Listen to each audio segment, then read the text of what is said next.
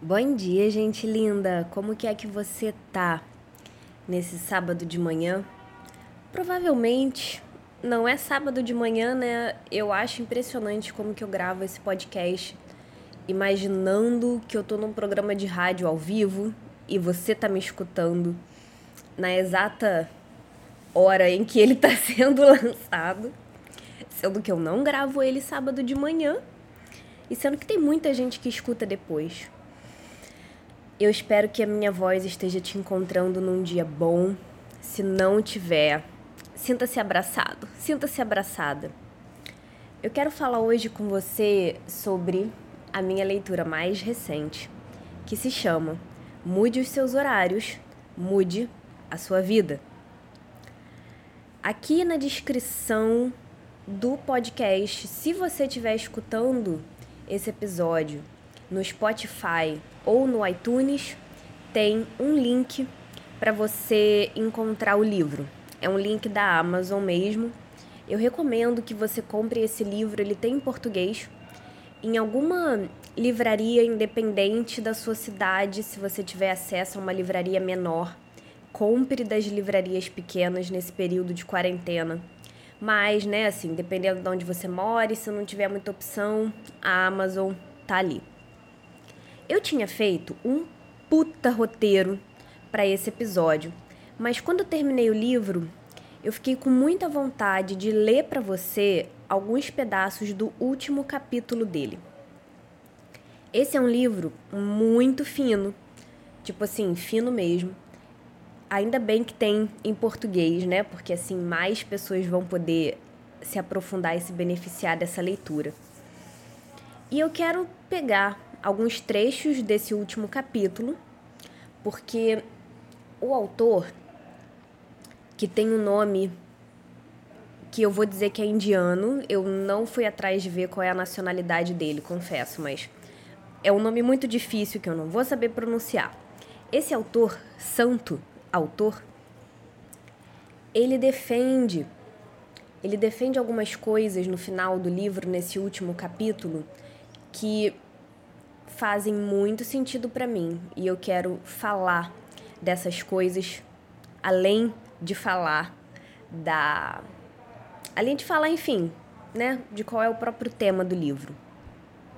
E eu decidi fazer dois episódios sobre esse livro, por quê? Porque eu comecei a colocar em prática o que o livro sugere logo nos primeiros dias de leitura. E ao mesmo tempo, eu quero contar para vocês sobre o que, que é o livro. Contar a minha experiência com o livro, né? Contar a minha experiência de rotina. Como que eu comecei a mudar os meus horários, como que eu comecei a mudar a minha rotina. Qual foi o impacto que isso teve, que horas que eu tô acordando, como é que a minha rotina mudou nessa época de quarentena. Enquanto eu explico um resumo da teoria do livro é apenas coisa demais para fazer em um episódio. Então, nesse episódio, você vai escutar um resumo né, do que está por trás da lógica desse livro, que é um livro que fala sobre rotina, que é um livro que fala sobre a importância de você saber quando você faz as coisas que você faz. O grande argumento dele é que não importa tanto, talvez não importar tanto seja uma frase forte, né? Mas enfim, que tão importante quanto você ter hábitos positivos, comer bem, fazer exercício, dar uma caminhada lá fora. E dos tempos em que podíamos dar uma caminhada lá fora, assim, né? Sem nenhuma preocupação, despretensiosamente. Dormir cedo, etc. Tão importante quanto fazer isso é saber quando você faz isso. Esse argumento, cara, tipo assim, fez toda toda a diferença para mim. Logo na introdução do livro eu já estava apaixonada. Então eu vou dar um resumo, até porque no último capítulo, o título desse último capítulo do livro se chama O Dia Perfeito. E o autor sugere que você implemente essa nova rotina, essa rotina que é saudável, claro, mas que muito mais do que do que ser difícil, do que ser um exemplo de rotina fitness, é uma rotina alinhada com o ciclo circadiano do próprio dia. O ciclo circadiano são os períodos de luz e os períodos de sombra. É o próprio ciclo das 24 horas de um dia. Isso varia, né? É, dependendo do hemisfério, dependendo do país, a gente sabe disso, mas quando o sol acorda de manhã, não é acorda a palavra, Ana? Quando o sol nasce, para mim o sol acorda e o sol dorme, tá? Quando o sol nasce de manhã, tá começando um ciclo de 24 horas. Quando o sol se põe e aí vem a noite e a noite termina, se encerra aquele ciclo de 24 horas. Eu não vou entrar aqui em explicações científicas e técnicas sobre o que é o ciclo circadiano, mas o autor argumenta que e na verdade eu estava lendo isso em um outro livro antes de eu começar a ler esse, então os pontinhos, né, se juntaram se conectaram perfeitamente, existe um relógio central no nosso cérebro, tá no nosso DNA, tá no nosso corpo, esse relógio central que se coordena ao mesmo tempo com o dia. Então é um relógio que através de alguns gatilhos, como a luz, a sombra, a hora de comer e essas coisas externas, ele coordena o horário do acontecimento e do funcionamento de todos os órgãos do corpo. Todas as células pequenininhas têm um tem uma versão mini celular desse mesmo relógio. E os nossos comportamentos, né? Claro, a hora que a gente decide dormir, a hora que a gente decide acordar, a hora que a gente decide comer, tudo isso também influencia. Afinal, temos livre-arbítrio. O argumento desse livro, então, é que dentro de nós existe um funcionamento já muito inteligente, já muito bem arquitetado, já muito bem desenhado para que a gente vibre, para que a gente brilhe, para que a gente se dê bem se a gente segue o ciclo circadiano, se a gente se alinha com o dia lá fora, fazendo as coisas de dia e dormindo de noite. É mais ou menos assim, um pequeno resumo, né? Então, eu vou ler algumas partes desse último capítulo porque o autor sugere que você coloque essa nova rotina em prática em fases, e eu acho isso absolutamente genial. Ele diz: você não vai conseguir necessariamente botar tudo isso em prática do dia para noite, então vamos implementar em pequenas fases. Nesse capítulo, ele meio que faz um resumo também das principais alegações que os pacientes deles costumam dar de por que, que seguir essa rotina é impossível, nunca vai ser possível. Enfim, e aí ele vai também propondo estratégias, né? Então, eu acho que vai ser um bom resumo do livro para você, para você, para vocês. E eu também preciso dizer que eu tenho uma grande crítica a respeito desse livro que é importante deixar dita. Eu achei ele muito gordofóbico, porque o tempo inteiro ele fala de emagrecer, emagrecer, emagrecer, emagrecer. E eu entendo que a obesidade, que a obesidade mórbida é um problema. Enfim, esse autor, né, ele não é ocidental, ele é oriental, é uma outra perspectiva, mas eu me senti bem mal digamos assim, com o reforço dessa ideia de que quando a gente começa a se preocupar com a saúde, todo mundo tem que se preocupar com emagrecimento. Eu achei isso fim da picada. Mas se você filtra, o livro inteiro é bom. Então, deixa eu ler para você um parágrafo. Imagine um dia estruturado com perfeição. Um dia em que você sabe que vai cuidar do seu corpo assim que abrir os olhos. Você vai se exercitar sem precisar de motivação extra e sem exagerar. Você vai comer bem sem esforço, sabendo que vai se sentir leve e energizado o dia inteiro sem passar fome.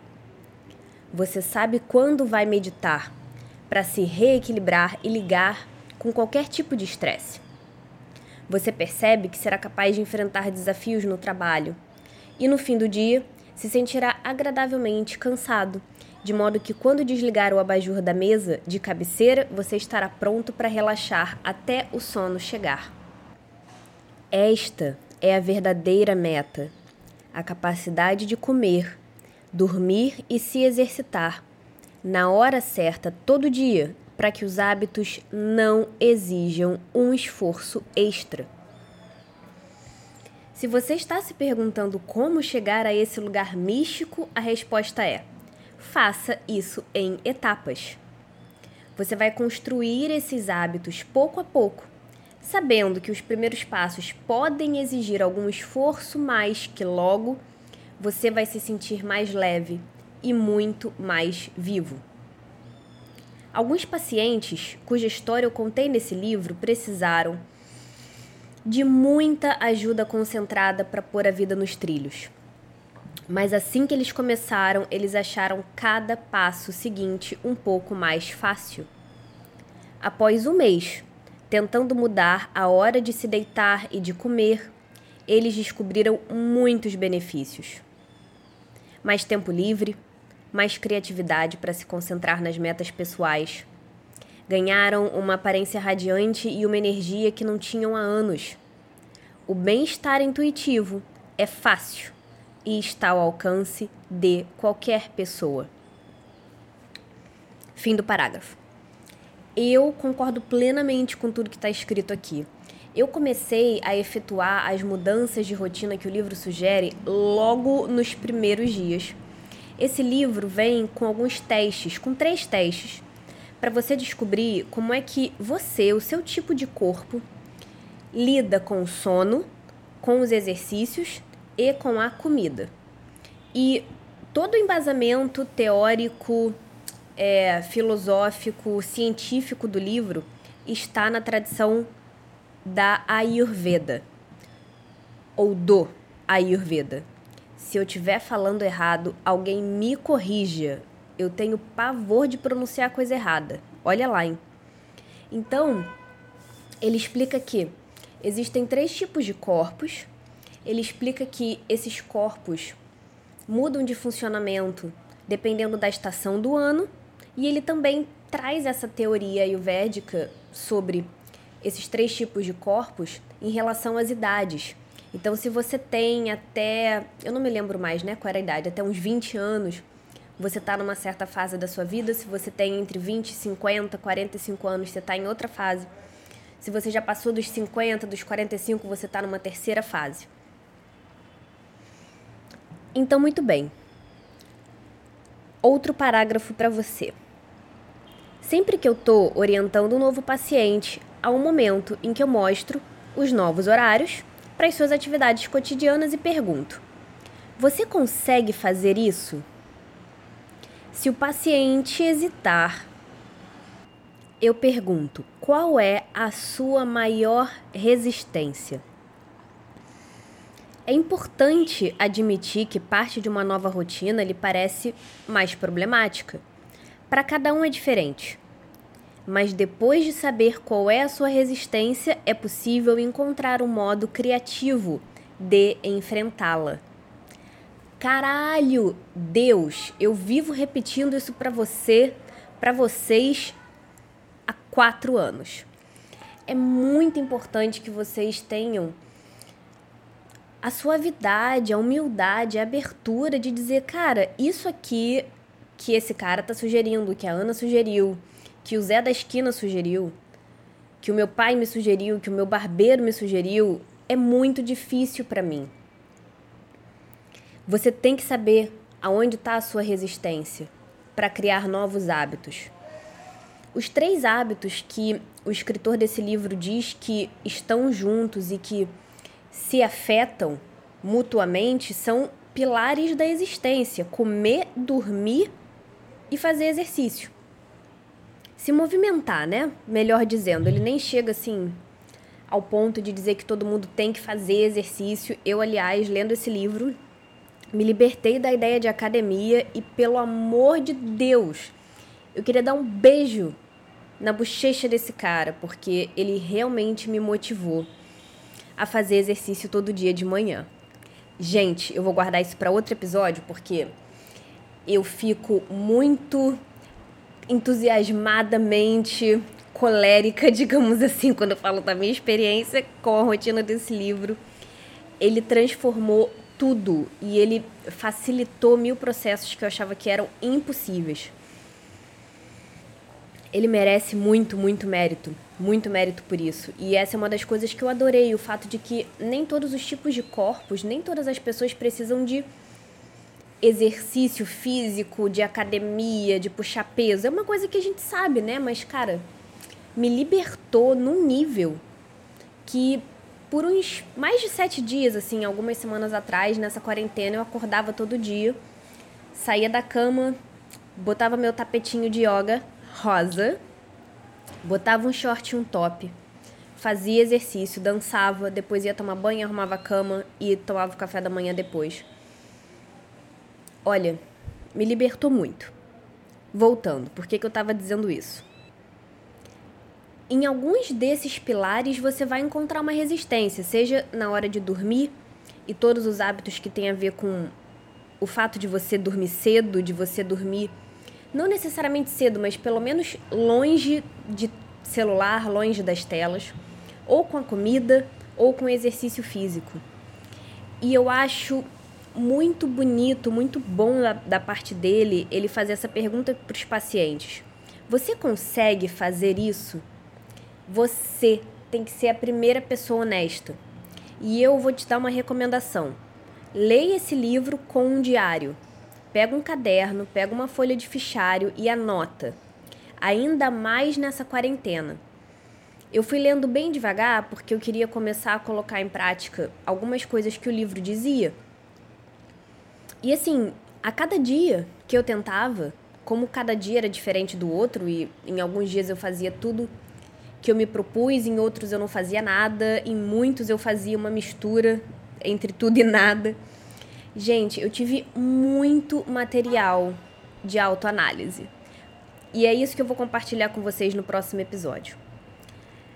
É importante você saber onde é que está a sua resistência, é importante que você seja a primeira pessoa a defender a sua causa, sabe? Eu não estou dizendo para você que necessariamente se você tem a resistência com fazer exercício de manhã, você acha que isso é impossível. Eu não estou dizendo para você adotar uma postura arrogante e difícil do tipo isso nunca vai mudar. Mas se você for como eu, eu sempre sou quase sempre mais crítica, dura e opressora comigo mesma do que eu preciso ser pro meu próprio bem para o meu próprio bem. Então, a primeira coisa a se fazer quando eu ler aqui, né, é, ele meio que nessa seção do capítulo, ele coloca as quatro maiores resistências que as pessoas geralmente têm em seguir o horário que ele dá. Eu vou dar um resumo e vou ler um pouco dessas resistências. Se você ouvindo uma dessas resistências, você pensar, nossa, cara, isso ia ser muito difícil para mim, eu acho que isso é impossível, sabe? Tipo assim, nossa, Ana, nunca vou conseguir fazer uma coisa dessa. Anota. Para e anota. E tenta entender por que, que isso é tão difícil para você. Você tem que partir do princípio que se você tem uma resistência com alguma coisa, tem um motivo tem um motivo. Você pode ter resistências, você pode achar novas rotinas difíceis. Isso não quer dizer que elas sejam impossíveis. E isso não significa que não existam estratégias criativas. Mas isso remonta, né, a coisas que eu disse milhares de vezes nesses últimos episódios. Você tem que estar tá jogando a seu favor. E você é a primeira pessoa que precisa acolher, abraçar, aceitar e acarinhar as suas dificuldades. Porque senão a transformação não acontece de um jeito sustentável.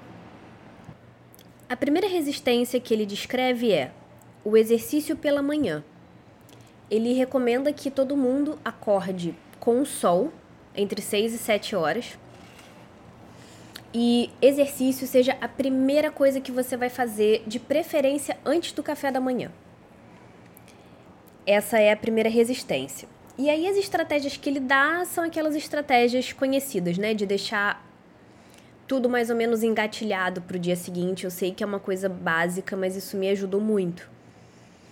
É claro que eu tô morando sozinha, eu tenho muita liberdade, total domínio de ir e vir, eu não tô precisando coordenar minha existência em casa com a existência de outras pessoas e isso facilita muito. Se você tá cuidando de outras pessoas ou vivendo com outras pessoas, tem uma camada extra, né, para colocar aí nesse planejamento. Mas para quem tá com a vida mais ou menos tranquila, que nem eu, sozinho, sozinha, faz isso que é simples, mas é certeiro. Deixa é, o seu equipamento de exercício da manhã separado. Eu tenho meu tapete de yoga em pé, né, num cantinho com a roupa que eu vou fazer em cima. Eu passo um tempo na cama assim enrolando, troco de roupa, coloco uma música e começo a me alongar. A outra resistência é do horário do almoço, porque ele diz que a gente tem que fazer a maior refeição do dia na hora do almoço obrigatoriamente. Eu juro, gente, todas essas recomendações são muito bem embasadas e eu tô seguindo todas, né, em maior ou menor grau conforme eu consigo, e elas fazem muita diferença. Então, a maior refeição do dia é meio-dia, na hora do almoço. Então, ele diz assim: é bom que você se acostume a comer de manhã alguma coisa. E o fato de muita gente não conseguir comer no café da manhã tá ligado com a rotina da noite. Vou chegar nisso depois, talvez no próximo episódio. Porque existem muitas correlações entre esses hábitos. Então, se você está dormindo de acordo com as diretrizes do livro, é capaz de você acordar e, e com o tempo, né, assim, depois de uma semana, o seu corpo vai começando a sentir um pouco de fome de manhã. E aí, ele recomenda que a maior refeição, tipo assim, você come o que você quiser, é para encher mesmo, meio-dia. E a partir daí você vai diminuindo gradativamente a quantidade do que você põe em cada prato, em cada refeição. É, ele fala para botar alarme no celular, se você né, pode esquecer de almoçar meio-dia. Aí é realmente uma questão de rotina, é uma questão de gatilho. Se você ainda não sente fome essa hora, você precisa se acostumar, porque em breve, anota o que eu tô te dizendo. O seu estômago vai te lembrar porque você vai sentir muita fome. A terceira resistência é não saber comer menos na hora do jantar porque ele sugere que a janta seja feita no máximo às 7 horas da noite, entre 6 e 7 horas. Então, ele pede para a gente abdicar essa ideia de comer, bater um pratão de jantar às 8, 9 horas da noite. Isso desconcerta o organismo em milhares de formas e eu, de fato, não tenho tempo aqui para né, argumentar. Eu quero que você leia o livro. Mas o resumo é que as células do nosso intestino e do nosso estômago, elas se revezam. De noite, o nosso intestino e o nosso estômago vão dormir e eles entram no modo de pausa para fazer limpezas internas. Quando a gente sobrecarrega e a gente come muito, tipo assim, pratão, né? Comer muito, assim, 8, 9 horas da noite, a comida fica sentada no seu estômago fermentando enquanto você dorme porque o seu intestino e o seu estômago não foram feitos, a fábrica, né, o modo de fábrica deles não veio com como é que eu vou dizer? Com funcionamentos, com regras, com diretrizes para que eles funcionem de noite. O seu intestino e o seu estômago mandam aqueles sucos, aquele, aqueles sucos gástricos para digerir a comida quando o sol tá mais forte do lado de fora, no horário pico de meio-dia, por volta de meio-dia, 11 horas, meio-dia, uma hora. De noite, eles dormem, porque eles precisam fazer a limpeza. E aí, se você vai contra esse fluxo e você sobrecarrega o seu sistema digestivo inteiro, logo antes de você deitar para dormir, é um pandemônio. E você provavelmente vai começar a se sentir quando você acorda inchado, pesado, ou inchada, mais letárgica ainda, porque aquela comida ainda está dentro de você. Então ele recomenda que a última refeição do dia seja bem mais cedo, entre 6 e 7 horas. E que não seja tão pesada. Essa vai ser a refeição mais leve de todas, vai ser a menor refeição de todas. E é muito importante eu dizer uma coisa para vocês: quando você começa a colocar um desses hábitos em prática, é muito importante você tentar colocar outros também. Porque, por exemplo, eu fui. Isso foi uma construção, gente, de tipo assim, um mês lendo esse livro, tá? Eu percebi, de acordo com o meu tipo de organismo, pelos testes do livro, que eu tenho, que eu tinha horário para comer muito irregular, porque eu de fato não gosto de parar uma coisa que eu tô fazendo para ir comer. eu prefiro assim fazer o que eu tô fazendo, eu gosto de trabalhar, eu gosto de criar e eu alternava entre estar faminta durante o dia e tipo assim, sentir fome, mas não parar o que eu tava fazendo para comer, sabe? Então, conforme eu fui realmente fazendo a maior refeição meio-dia e comendo quando eu sentia fome, né, parando o que eu estava fazendo para ir comer, eu não sinto mais tanta fome assim à noite. É plenamente possível. E por fim, a quarta resistência, ele diz que todo mundo precisa passar pelo menos duas horas sem eletrônicos antes de dormir e que o horário de dormir máximo deveria ser às 10 e meia da noite. E isso pode ser um pouco de resistência também para muita gente. Porém, é um hábito importantíssimo, importantíssimo. Pelo menos, se você acha que duas horas é impossível, uma hora antes de dormir, sem celular, sem computador, sem Netflix. Cara, não.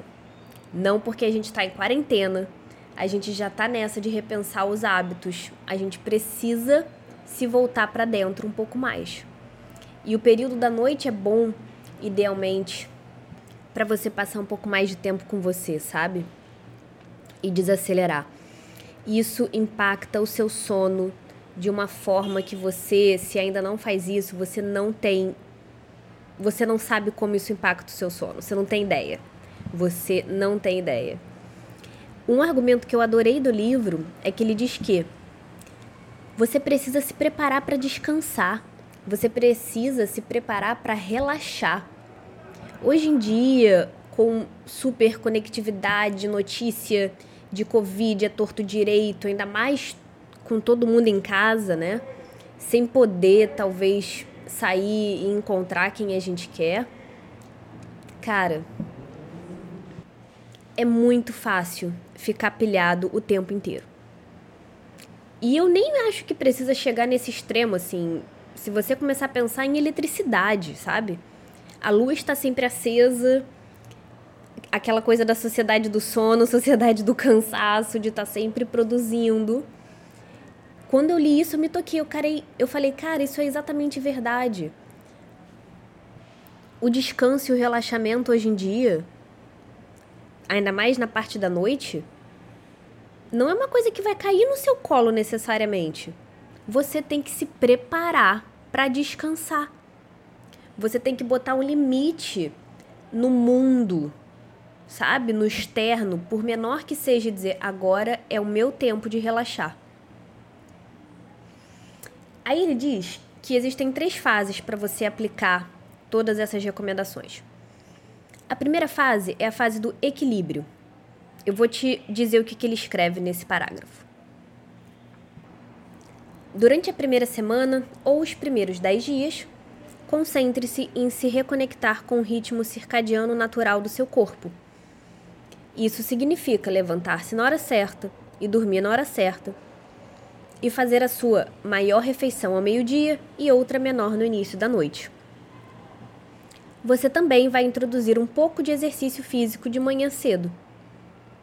O ritual noturno se tornará, se tornará natural na primeira noite, talvez você fique inquieto sem a TV e as distrações do computador. Volte-se para algum projeto pessoal que você vem adiando. Faça um agrado a si mesmo, com cuidados pessoais, ou um banho relaxante. Desfrute desse momento e ele logo se tornará a melhor parte do seu dia. E aí ele vai botando assim, né? Vai descrevendo o horário que você precisa seguir de acordo com a lógica do livro. A segunda fase ele chama de cura. E ele escreve: Nessa fase, vamos fazer um ajuste fino dos seus horários, acender a sua digestão e aprofundar o seu sono à noite. Nessa segunda fase, ele recomenda que você busque alimentos mais saudáveis quando você for no mercado. E ele vai sugerindo melhorias, tipo efeito composto, né? Se você puder, ele escreve: levante-se da sua mesa de trabalho várias vezes durante o expediente e saia para uma caminhada rápida. Assim você será mais exposto à luz natural. No almoço, você vai ter um apetite real não tenha medo de satisfazê-lo. Lembre-se de que essa é a sua refeição mais substancial do dia. Nessa fase, procuramos aprofundar essa prática, escolhendo pratos mais saudáveis, o que significa menos carnes pesadas, menos pão e mais legumes e verduras. Depois do almoço, você ficará satisfeito por três ou quatro horas, e os lanchinhos não serão mais atraentes, principalmente se você beber bastante água. Você não vai precisar do café da tarde. Então, ele descreve a segunda fase e diz que para algum, alguns pacientes dele, as pessoas às vezes permanecem nessa fase por até, por até três meses, enquanto fazem pequenos ajustes. E depois disso, ele diz que chega a fase da transformação. E ele diz que se você passou, né? Ele, ele diz assim que nessa primeira fase, que é a fase da implementação, que você passa entre uma e duas semanas nela, e na segunda fase, que é quando você já conseguiu abraçar os horários e você está fazendo pequenas melhorias, você pode ficar até três meses nela. Você chega na terceira fase, assim, eu tô, né, é, meio que falando com as minhas palavras, quando você começa a ficar entediado. Do tipo assim, você está fazendo isso há tanto tempo e tá tão repetitivo que você precisa encontrar uma motivação para conseguir fazer todos esses horários de uma forma regrada. E agora, eu quero compartilhar uma última coisa que ele escreve sobre essa fase da transformação, que eu achei maravilhosa. Ele diz assim: Ainda celebrando o sucesso das duas primeiras fases, a sua mente vai lhe pregar peças e dizer que você pode parar com os exercícios em alguns dias, se você fizer todo o resto. Ou que você pode responder alguns e-mails tarde da noite, ou que um banquete depois das nove horas não vai atrapalhar. Eu sei que as pessoas passam por isso porque elas me mandam e-mails contando que foram boazinhas durante alguns meses e perguntando se podem comer uma pizza como recompensa. Não. Que tal um pãozinho? Não. Uma mordida num pãozinho, só uma mordida? Ora, uma mordida num pãozinho não vai destruir toda a sua alimentação. No entanto, na verdade, o que a maioria das pessoas querem não é a guloseima, é controlar o estresse. E aí, agora vem a minha segunda crítica ao livro e ao mesmo tempo, né, uma salva de palmas, porque esse autor, por mais que eu veja esses problemas no discurso dele, ele é extremamente empático. E eu achei lindo a forma como em nenhum momento ele te julga por causa dos seus hábitos ruins come muito, come pra caralho, dorme na frente do computador até cair de sono. Você é sedentária ou você é sedentário, você não faz nada. Por mais exagerado, né, por mais intenso que seja o seu caso agudo de hábitos ruins, ele não te julga. Mas ele te coloca, presta atenção no quanto que você está fazendo isso porque você está procurando. Isso é um argumento que ele vai é, aprofundar um pouco depois no capítulo, que eu não vou ler para não me alongar. Mas você procura alguns desses hábitos ruins, ele diz, como uma forma de buscar, de compensar, de reaver um sentimento de segurança, de consolo, de amparo, de carinho, de deleite que você sente que você não teve. Ou que você não teve na infância, ou que você não tem tido nas últimas semanas porque você anda muito estressado. E eu acho isso maravilhoso. Ele não pune ninguém pelos seus hábitos ruins e você não deveria se punir pelos seus. Mas é importante fazer esse link, é importante botar clareza nisso. Por que, que você está botando o pé na jaca com a comida? Qual é o tipo de compensação? Qual é o sentimento que aquilo te traz? Quando a gente está precisando reunir muita energia para digerir, ainda mais nesse momento, né, gente?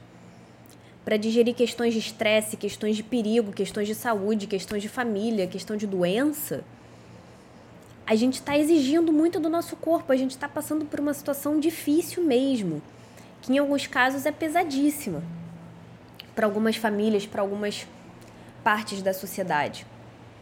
Inevitavelmente, a gente tenta buscar formas de, ao mesmo tempo, se sentir aliviado, se sentir bem, sabe? De despressurizar, de aliviar esse estresse. A única coisa que eu não acho muito cabível nesse argumento que ele dá no final do livro é que ele diz que basta você meditar. E aí ele entra com todo esse argumento da meditação. Você precisa meditar, você tem que estar tá prestando atenção nos seus sentimentos, nos seus pensamentos, né?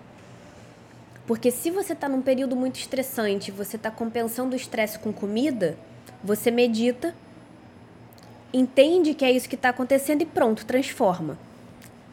Essa foi a sensação que eu fiquei no final desse capítulo e eu acho isso errado.